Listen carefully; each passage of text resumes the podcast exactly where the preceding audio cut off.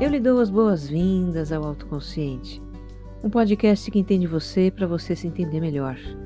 Sou Regina Gianetti, praticante, instrutora de mindfulness, alguém como você que busca paz interior, que busca equilíbrio na sua vida.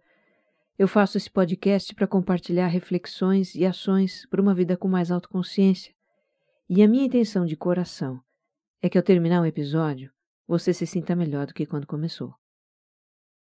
E o destaque dos queridos ouvintes neste episódio vai para Sandra, a Patrícia, o Guilherme e o Tiago, todos de Belo Horizonte. Eles são amigos e criaram um grupo de WhatsApp só para comentar os episódios do Autoconsciente. Olha que demais isso. A galera fica ali compartilhando as suas reflexões e as suas experiências sobre os temas. Um grande e amoroso abraço para vocês, viu? Tomara que essa moda pegue. Eu fico muito feliz por isso, porque é o autoconsciente ajudando a aproximar pessoas, nos aproximar a partir daquilo que nós temos em comum uns com os outros. E isso é muito lindo. É o que vai fazer brotar um mundo com mais compreensão, com mais compaixão, com mais união. Eu vejo esse mundo e o meu convite é que você também faça parte desse mundo, começando a criá-lo a partir de você do seu relacionamento com você mesmo. E temos também nesse episódio uma dica de ouvinte, uma dica da Natália, de São Paulo, que também é minha aluna. Ela descobriu no YouTube um vídeo sensacional, uma daquelas palestras no formato TED Talk, sabe? O palestrante é um artista plástico americano chamado Phil Hansen e o título é Embrace the Shake. Traduzindo, Abrace o Tremor. Gente, é uma linda, linda história de aceitação. O Phil desenvolveu um tremor incurável na mão direita e quase teve que desistir da carreira artística por causa disso. Mas ele acabou abraçando o seu tremor e começou a criar técnicas incríveis para expressar a sua arte. Vale muito a pena ver. O link para assistir o vídeo está no meu perfil no Instagram. E para quem está conhecendo esse podcast agora, Bem-vindo à comunidade dos ouvintes do autoconsciente que cresce cada dia mais. Olha, eu convido você a escutar o número zero, em que eu explico a ideia de levar uma vida com mais autoconsciência. Esse podcast é serial. Os episódios estão numa sequência em que os temas vão se aprofundando. E fica também o convite para me encontrar no Instagram. Lá eu divulgo os novos episódios assim que eles saem e compartilho referências de livros ou filmes que eu cito às vezes. Me encontra lá como regina.gianete e como você mais centrado. E se você gostar do que vai ouvir aqui, compartilha também com os amigos nas redes sociais e nos grupos do WhatsApp. Vamos espalhar boas vibrações por aí que o nosso mundo agradece. Episódio 41 Quando situações se repetem na nossa vida.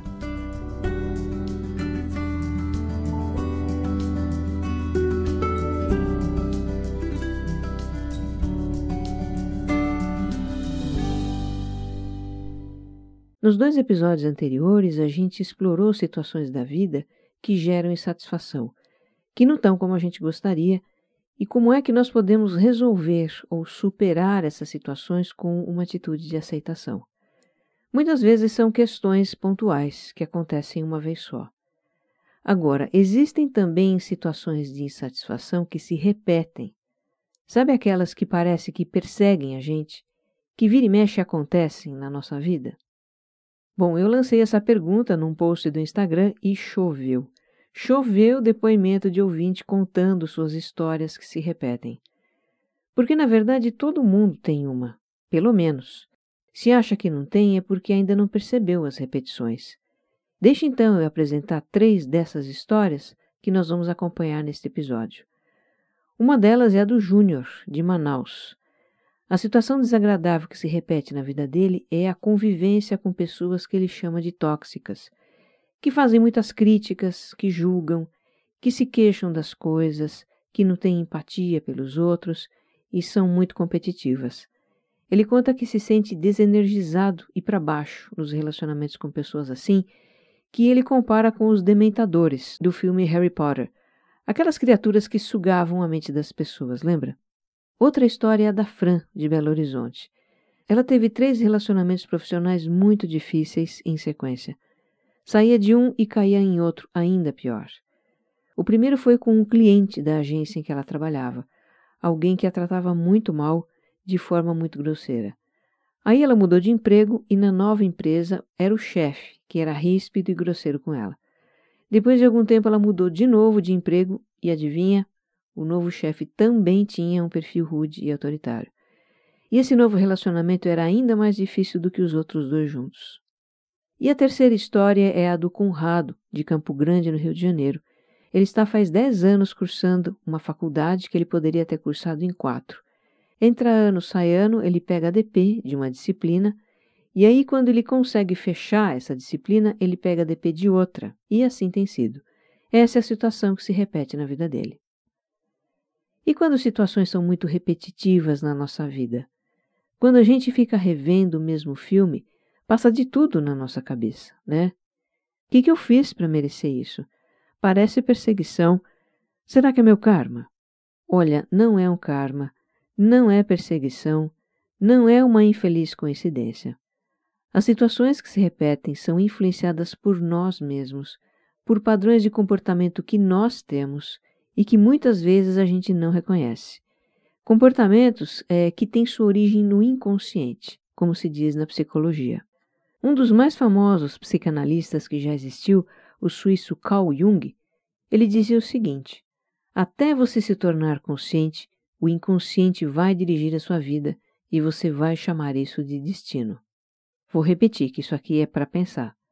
Até você se tornar consciente, o inconsciente vai dirigir a sua vida e você vai chamar isso de destino. Então vamos entender por que certas situações se repetem na nossa vida e o que a gente pode fazer com isso.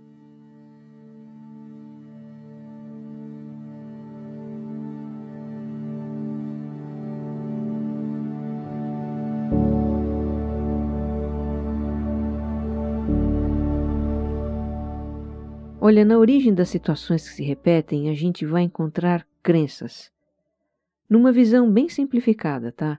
Crenças são percepções que nós temos das coisas e que nós assumimos como verdade. Nós temos uma infinidade de crenças que se formam das nossas experiências ao longo da vida.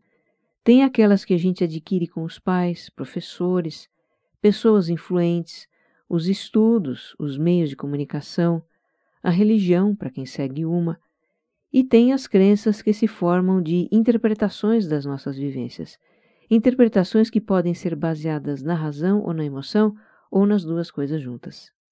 Algo muito importante de a gente entender sobre as crenças é que elas influenciam os nossos comportamentos e a gente nem imagina o quanto. E as mais poderosas nesse aspecto são as crenças que se formam na primeira infância, até uns sete anos de idade mais ou menos. Por que, que elas são poderosas? Porque essas crenças vêm de vivências emocionais, numa época da vida em que nós somos muito vulneráveis e não temos discernimento. Como crianças, nós não somos capazes de refletir nem tirar conclusões racionais, conclusões ponderadas do que acontece.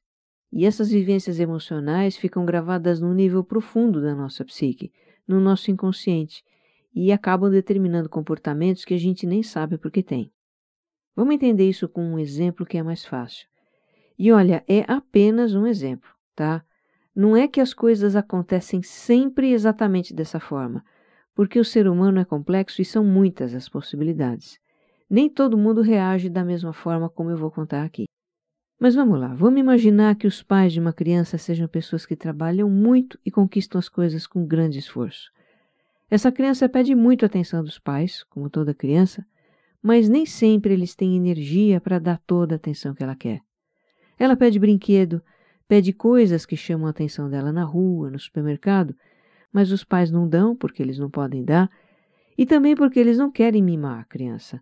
E aí ela faz manha e os pais às vezes se impacientam com ela. Então essa criança, que é muito sensível, ela tem os seus desejos frequentemente não atendidos, tem os seus desejos frustrados, e isso é muito doloroso para ela. E aí ela começa a ter uma percepção de que não é bom pedir. Pedir não acaba bem para ela. E com o tempo vai se estruturando nela a crença: eles nunca me dão o que eu peço. O que, aliás, não corresponde à verdade. Às vezes os pais não dão o que ela pede. Eles amam a criança e dão toda a atenção que podem. suprem as necessidades dela da mesma forma que fazem com o outro filho. Mas na percepção da criança, que não tem discernimento, que não é capaz de ponderar e tirar conclusões equilibradas, o que predomina é o sentimento de não ter os seus desejos atendidos. Então, essa criança, conforme ela cresce e desenvolve a sua personalidade, ela cria um padrão de comportamento de não pedir o que ela deseja, de não comunicar os seus desejos e necessidades aos pais. Ela faz isso para evitar a dor de ter seu pedido negado e estende o mesmo comportamento para outras pessoas é de quem ela quer atenção, como outros adultos da família, professores, gente que vai entrando na sua vida, amigos especiais, colegas de trabalho, namorado, chefe. Ela se torna uma pessoa que tem dificuldade para comunicar o que deseja e expressar suas necessidades. Então, até aqui o que a gente viu, como uma crença influencia os nossos comportamentos. Mas a coisa não para por aí. Os nossos comportamentos influenciam as situações que a gente vive. Vamos imaginar então que essa pessoa no trabalho, ela nunca peça ajuda, mesmo quando ela tem alguma dificuldade. Ela se vira, se supera e acaba dando conta de tudo sozinha. Como ela nunca pede ajuda, nunca fala nada, os outros acham que está tudo bem e passam cada vez mais demandas para ela. Chega um momento que ela está carregando um piano nas costas e começa a achar que merece um aumento, claro. Mas adivinha, ela não vai pedir isso, porque tem aquela crença os outros nunca me dão o que eu peço. Ela fica esperando que o chefe reconheça o seu merecimento, mas digamos que isso não acontece. E aí ela vai acumulando frustrações, um sentimento de que as pessoas ali não reconhecem o seu valor e que abusam da capacidade dela. Por fim, ela muda de emprego, porque naquela firma não tem futuro para ela. Ok, muda de emprego, mas o seu padrão de comportamento continua o mesmo: não pedir ajuda, assumir demandas cada vez maiores, Dali a algum tempo, está frustrada com esse trabalho também, pensando em mudar de novo. E essa é uma situação que vai se repetindo na vida dela. Percebe então que as situações que se repetem não são karma, não são um castigo dos céus? Isso tem a ver com as nossas crenças, que influenciam os nossos padrões de comportamento, que influenciam as situações, e elas se repetem porque as suas causas permanecem. Vamos ver então como é que isso funciona nas histórias dos nossos amigos ouvintes. O Júnior, que se sente sugado por pessoas críticas, julgadoras, competitivas, que não têm empatia, etc. Ele me escreveu: Regina, eu vivo atraindo essas pessoas para a minha vida. Logo eu que sou positivo, que sou bem-humorado nas coisas que eu faço e no meu modo de tratar os outros. E aí mensagem vai, mensagem vem, ele identificou o padrão de comportamento dele que faz essa situação se repetir. E é o seguinte: por uma necessidade de se sentir aprovado, o Júnior busca agradar as pessoas. E isso certamente vem de uma crença dele, de que precisa agradar, ser simpático e positivo para ter aprovação. Com algumas pessoas, esse comportamento dá certo. Elas entram na frequência positiva dele, respondem com simpatia e ele se sente aprovado, e tudo bem. Agora, com outras pessoas, não é isso que acontece. Elas não entram na frequência dele, mas continuam na delas, fechadas. O Júnior então não obtém o retorno esperado dessas pessoas e a energia dele cai. E aí vem a sensação dele estar sendo sugado. Ele tem a percepção de que vive atraindo pessoas críticas, sem empatia, julgadoras para a vida dele. Mas, na verdade, essas pessoas estão por aí, em todo lugar. A crítica, o julgamento, o comportamento retraído, defensivo, são padrões de comportamento dessas pessoas. Padrões que chamam muito a atenção dele porque são o oposto do que ele acredita que deve ser. Com o Conrado, que há 10 anos tenta se formar na faculdade, o que acontece é o seguinte, e ele identifica isso claramente. O padrão dele é priorizar as necessidades dos outros em prejuízo das suas próprias. Ele conta que para de fazer o que está fazendo para atender os outros. Deixa de realizar seus planos para ajudar nos planos dos outros. Então o que, que acontece? As suas tarefas vão ficando para trás. Suas necessidades vão ficando para segundo plano e ele não realiza os seus projetos. Pode haver na origem desse comportamento uma crença do tipo: os outros em primeiro lugar. Nada contra ajudar as pessoas, é uma atitude nobre Mas precisa ter um equilíbrio nisso, não é? Agora, pode haver também um padrão de procrastinação camuflado aí. Veja se faz sentido isso, Conrado. Deixar de fazer as suas coisas para ajudar os outros também pode ser um disfarce para procrastinação. E se for, por que será que você está procrastinando? Bom, para quem quiser identificar o padrão de comportamento que está por trás das situações repetitivas, um caminho é se perguntar: que atitude minha pode estar provocando essas situações? Às vezes a gente precisa se observar por algum tempo que é para começar a enxergar esses padrões, que geralmente a gente tem sem perceber. Então veja a importância de cultivar a autoconsciência, não é? De praticar meditação, de praticar observação e tudo aquilo que a gente está explorando nesse podcast. Vale também pedir feedback para alguém próximo, que convive conosco e nos conhece bem. Você pode compartilhar com essa pessoa uma situação que se repete na sua vida e perguntar se ela observa um comportamento seu que pode estar contribuindo para essa situação. Aí, uma vez que você identifica o padrão de comportamento que está por trás da situação repetitiva, é importante observar também o que é que você pensa quando tem esse comportamento, porque o seu modo de pensar tem a ver com a crença que motiva o comportamento. Lembrando aquele exemplo da pessoa que não se permite pedir. Os pensamentos que ela tem são: os outros nunca dão o que eu quero. Não adianta pedir, não vou pedir para não me frustrar. Então, esse modo de pensar é o que motiva o comportamento de não pedir ajuda e assumir cada vez mais coisas o que leva a repetidas situações de frustração com seus empregos.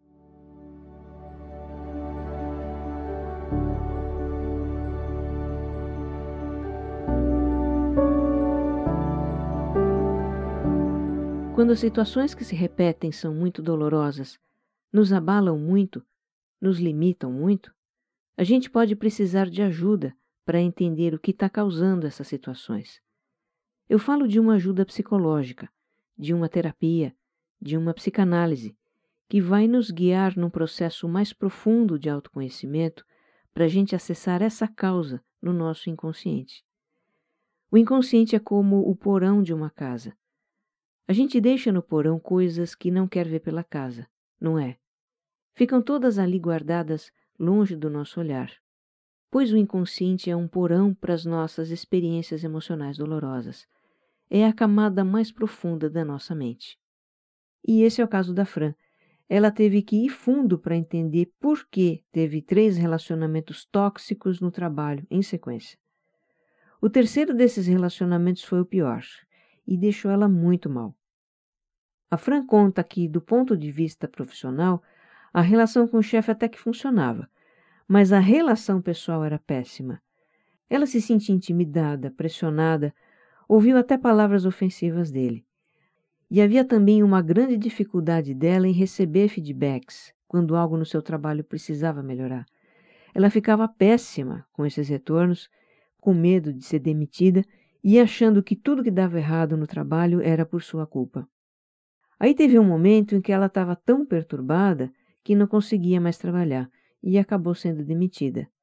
E a pergunta que ela se fazia depois de passar os últimos anos em relacionamentos tóxicos era por quê? Por que apareceram aqueles três homens tão difíceis na vida dela e em seguida, como um pesadelo que nunca termina? E a Fran foi em busca da resposta. Ela procurou trabalhos de autoconhecimento, uma terapia, e a primeira coisa que ela percebeu é que estava num padrão de vitimização, de se ver como a coitadinha que atrai chefes malvados, pessoas que são grossas com ela. E indo ainda mais fundo, a Fran viu uma conexão entre esses relacionamentos e a relação que ela tinha com o pai. Ela conta que o pai era um homem que dava tudo de material para a família, mas emocionalmente era distante. Não era de dar amor nem atenção. E era um pai rigoroso também, crítico, que cobrava os filhos. A Fran desejava muito reconhecimento e aprovação desse pai, mas ela não teve isso. E aí um forte sentimento de carência ficou gravado no inconsciente dela, um desejo de reconhecimento que também inconscientemente ela projetou nos relacionamentos com aqueles três homens que tinham um poder de autoridade na vida dela. E aí, além de não darem esse reconhecimento, eles também eram críticos, como o pai dela. Por isso foram relacionamentos tão dolorosos para Fran. Outras pessoas não se sentiam tão abaladas com os modos daqueles chefes, mas para Fran aquilo mexia com sentimentos profundos. A questão agora é: o que fazer com isso? O que fazer quando a gente então descobre o que em nós influencia situações que se repetem na nossa vida? Olha, eu acho que a primeira atitude é nos perdoar. Porque a gente tem aquela nossa tendência básica ao auto-julgamento e pode ficar com umas noias do tipo: eu estou fazendo tudo errado, a culpa é toda minha, etc e tal. Vamos parar com isso, não é? Não é justo a gente fazer isso com a gente mesma. Vamos lembrar que a base dos nossos padrões de comportamento se estruturou na infância, quando nós éramos realmente muito vulneráveis, muito indefesos. Não tínhamos maturidade para compreender a vida nem as atitudes das outras pessoas. A gente só estava tentando instintivamente se proteger da dor e se sentir amada. Então, perdoe-se. Você não esteve fazendo nada errado. Certo e errado são conceitos da nossa visão dualista das coisas, não é? Exploramos isso no episódio 39. Você só esteve fazendo o melhor que pôde, dado o entendimento que você tinha da vida e as condições que tinha para lidar com as situações. Todos nós fazemos o melhor que podemos e sabemos nas condições que temos. Você não tem culpa de as situações se repetirem na sua vida. Troque a palavra culpa por responsabilidade. São coisas diferentes. Culpa é uma sentença, é uma condenação, mas a responsabilidade é a habilidade de responder à situação. Assumir responsabilidade é como dizer: eu posso dar uma resposta para isso. Eu posso mudar isso. Eu posso mudar o padrão de comportamento que tem feito essa situação se repetir na minha vida. E é isso que os protagonistas das nossas histórias estão buscando fazer. O Conrado entende que precisa dizer não para as pessoas. Elas podem ter ficado mal acostumadas por ele largar tudo que está fazendo para ajudá-las com alguma coisa, não é? Então imagine quantos nãos ele vai ter que dizer para ajustar isso. E não tem sido fácil. Ele diz que se sente mal por dizer não. Então vai ser preciso também olhar para a crença que está por trás desse comportamento. Uma crença, talvez, de que os outros devem vir em primeiro lugar. O caminho para uma mudança do padrão de comportamento passa pela flexibilização dessa crença, que não reflete a realidade no sentido mais amplo. Os outros podem vir em primeiro lugar em algumas circunstâncias, mas não todas. E seja como for, as necessidades do Conrado também devem vir em primeiro lugar. Assim, ele vai poder colocar foco nos seus estudos, nos seus compromissos e merecidamente se formar na faculdade de biotecnologia. O Júnior, que se incomoda com a falta de empatia das pessoas, ele está exercitando não ter expectativas sobre o comportamento dos outros. Ele diz que tem procurado aceitar que nem todos são receptivos ao otimismo dele, ao seu bom humor, à sua maneira cordial de se relacionar com todo mundo, que tem procurado aceitar que as pessoas são diferentes e podem não ter o mesmo comportamento que ele tem nos relacionamentos. Se elas responderem positivamente ao jeito dele, ótimo. Se não responderem, isso não pode abalar a confiança nele mesmo. O Júnior diz que está engatinhando nisso ainda, que tem muito o que aprender. Mas com certeza, não depender da aprovação dos outros, nem se sentir incomodado com a falta de empatia em algumas pessoas, é o caminho para ele não ver mais dementadores na sua vida. E a Fran, depois de passar por todo um processo de autoconhecimento e identificar a causa do seu comportamento de autovitimização, ela começou a mudar algumas coisas na sua vida. Não ficar mais esperando o reconhecimento dos chefes, sejam eles homens ou mulheres, pessoas bacanas ou difíceis. Hoje ela se preocupa em fazer o seu trabalho da melhor forma possível e também parou de se culpar quando algo sai errado já que as coisas que dão errado numa empresa dependem de uma série de fatores, e não só do trabalho dela. A Fran está buscando construir um senso de autoconfiança que até então ela não tinha. E tendo mais autoconfiança, ela não vai mais se sentir diminuída quando alguém for crítico e grosseiro com ela. E para terminar, eu deixo aqui algo para a gente pensar sobre as situações incômodas, dolorosas e desconcertantes que se repetem na nossa vida. Se essas situações em algum momento se tornam insustentáveis e obrigam a gente a se olhar, se entender e mudar o que não está funcionando, quem sabe então essas situações sejam, na verdade, oportunidades de crescimento que se repetem. Que você esteja em paz. Um abraço.